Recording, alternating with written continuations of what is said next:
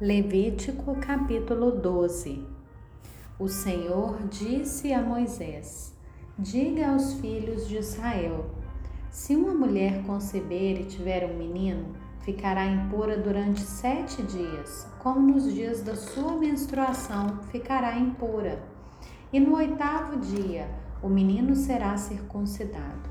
Depois ela ficará trinta e três dias a purificar-se do seu sangue nenhuma coisa santa tocará, nem entrará no santuário até que se cumpram os dias da sua purificação.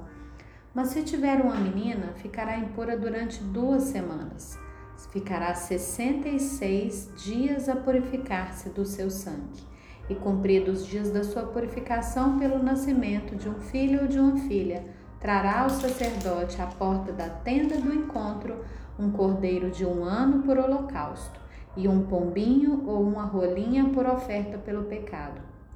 O sacerdote oferecerá esse sacrifício diante do Senhor e pela mulher fará expiação, e ela será purificada do fluxo do seu sangue.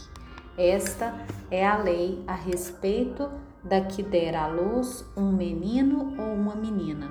Mas se as suas poças não lhe permitirem trazer um cordeiro, então a mulher trará duas rolinhas ou dois pombinhos, um para o holocausto e outro para a oferta pelo pecado.